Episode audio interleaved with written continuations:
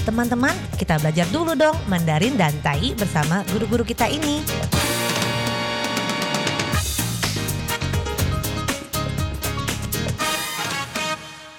Apa kabar? Tajahau, saya Maria Sukamto. Saya Ronald. Apa kabar? Selamat berjumpa bersama kami berdua dalam kelas belajar bahasa Mandarin, bahasa Taiyi yaitu Taiyu, bahasa Taiwan, dan juga bahasa Indonesia. Anda bisa bersama-sama teman yang belajar bahasa Indonesia, saling mengajar, saling belajar. 好，在这里呢，您也可以跟着一起学习印尼语。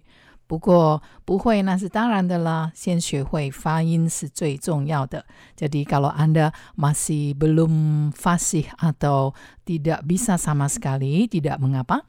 Sebab yang penting adalah dalam mempelajari bahasa asing apapun, yaitu pelafalannya, pengucapannya yang tepat, adalah suatu awal yang bagus sekali. Nah, baiklah, segera kita mulai. Hari ini kita belajar apa? Kita belajar sebuah kata yang sudah kita kenal. Nah, 我们常常听到这个 kesehatan.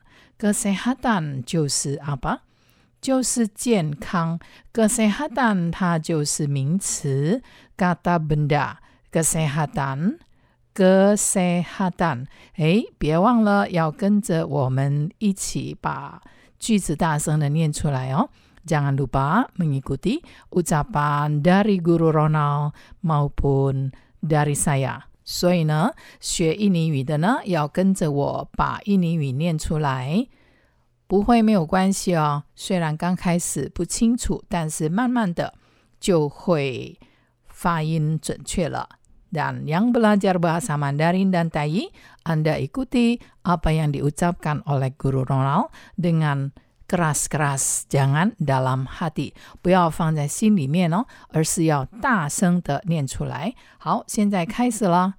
kesehatan kesehatan 健康健康，等于是健康健康健康健康。健康健康健康 ，kesehatan, kesehatan. Dan jangan lupa, sehat 它的原型字呢也是健康。Jadi dalam bahasa Mandarin tidak ada perubahan. Baiklah, kesehatan jasmani atau badan.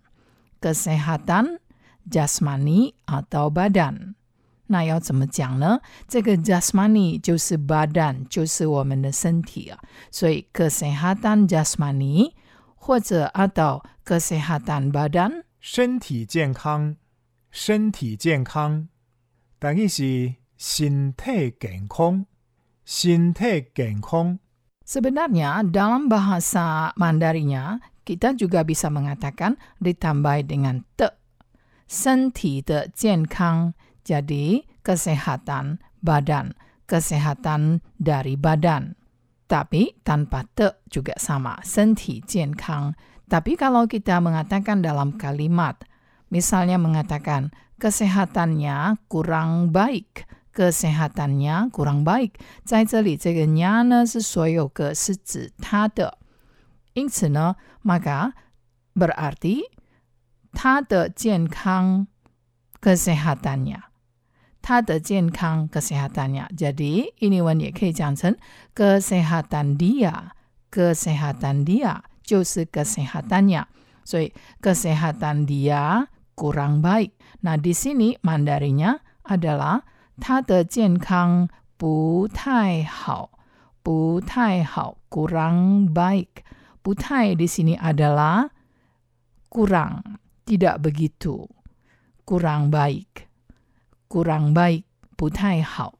Kesehatan jasmani atau kesehatan badan, maka tentu juga ada kesehatan jiwa atau keadaan jiwa yang sehat.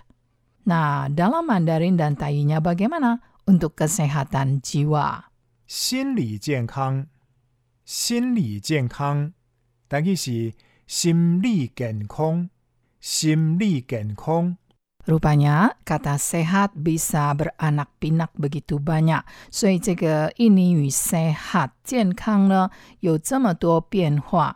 kesehatan 呢也就是健康，kesehatan 是这个 sehat 加了 ke 这个字首还有安字尾，它变成了一个名词了，所以变成了 kesehatan badan 就是身体的健康，还有这个心理的健康呢。 kesehatan jiwa，kesehatan jiwa，那有时候也会用这个外来语 kesehatan psikologi，kesehatan psikologinya，所以是比较抽象的 kesehatan jiwa。那这个健康的心理就是 kesehatan jiwa yang sehat，所以在这里就用 sehat 而不是 kesehatan。kesehatannya membaik。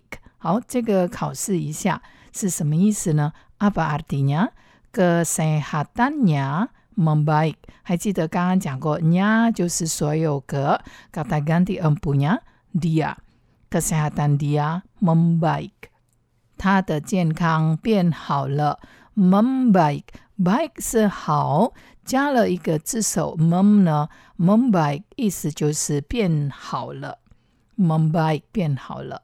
那如果相反的呢？perlawanan katanya adalah memburuk。memburuk，因为 baik 它的相反呢就是 buruk，buruk 丑丑的，不好看。那不好看呢，也可以讲成 buruk，buruk。好，我们学了 kata kesehatan 健康，健康。 Maka kita biasanya check up。